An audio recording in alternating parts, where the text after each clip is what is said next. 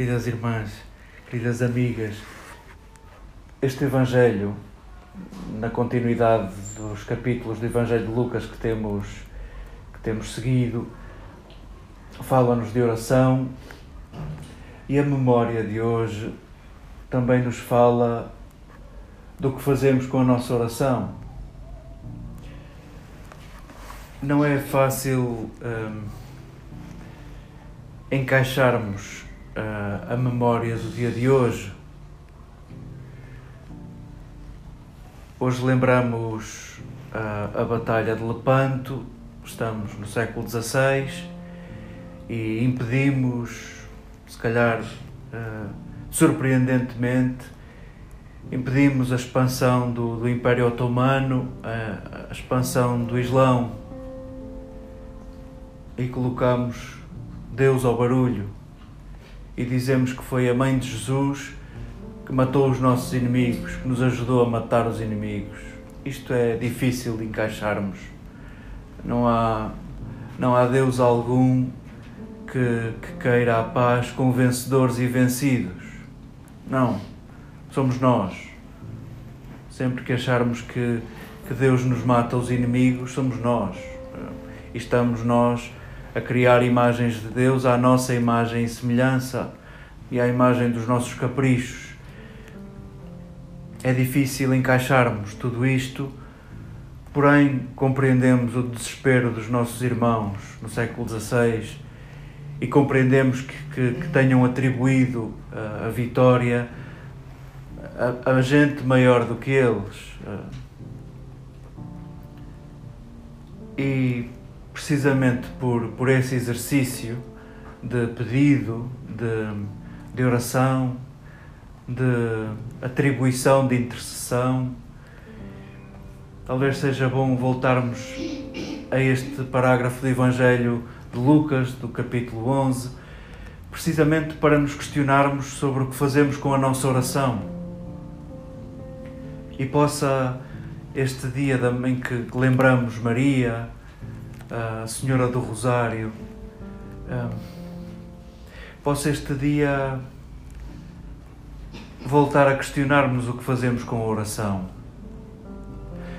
Na tradição judaica, e eu sei, admito que, que isto é redutor, mas ainda assim não deixa de ser verdade, sendo que o povo judeu é o povo escolhido, logo todos os outros povos são de segunda, de terceira, de quarta. A oração do povo judeu, grosso modo, é, é uma oração de agradecimento pela eleição e isso faz da oração judaica mais exclusiva. Lembramos uh, aquela oração espontânea que sai do, do fariseu e que Jesus escuta. Obrigado, Senhor, porque eu não sou sujo como aquele. Obrigado, meu Deus, porque me fizeste melhor do que aquele, aquele publicano. Muitos judeus agradecem todos os dias não serem mulheres, sendo que a mulher ciclicamente, mensalmente, eh, é banhada de impureza e precisa de, de se purificar. Mil vezes em orações dos judeus aparece eu te bendigo por não me teres criado pagão, por não ser como um cão. E vamos, hum, são orações de exclusividade. Hum, obrigado por te dares comigo, meu Deus, e por não te dares com os outros.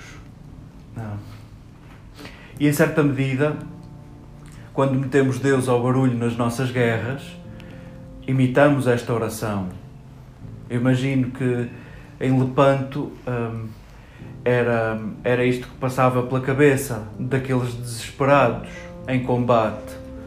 Põe-te do meu lado, meu Deus. É a mim que tu amas. A oração de Jesus hum, talvez seja para nós preciosa por nos abrir. A oração de Jesus não é da ordem da exclusividade nem da pureza. não é da ordem da separação de um povo puro. A oração de Jesus é sempre para nos misturarmos mais. A oração de Jesus é sempre para nos misturarmos com outros, é sempre para melhorar as nossas relações. Pai, que o teu nome seja santificado, significa que se eu não tratar o outro como irmão, nem vale a pena começar a orar. Não é Pai. Só é Pai porque estamos disponíveis a olharmos como irmãos. Venha o teu reino. Sim, eh, eu quero que tu sejas como tu és. Livra-me de te querer como eu quero. Livra-me de implementar o meu reino e não o teu. Dá-nos o pão para hoje. É o que Jesus lembra aos seus discípulos: venho para que tenham vida em abundância. Eu quero-vos vivos. Perdoai-nos e que nós perdoamos como tu nos perdoas. E não nos deixes cair em tentação. Não nos deixes cair. Tu que és um erguedor, ergue-nos e possa a nossa oração ser um exercício de nos erguermos uns aos outros. Não queremos bem dizer a Deus por sermos dos primeiros, nem por sermos os mais puros, porque não somos. Queremos agradecer a Deus por Ele ver em nós o que nós não conseguimos ver, por nos chamar filhos e filhas e por nos querer aliados com Ele na construção do reino onde cabem todos, amigos e inimigos, e onde é possível uma paz sem vencedores nem vencidos.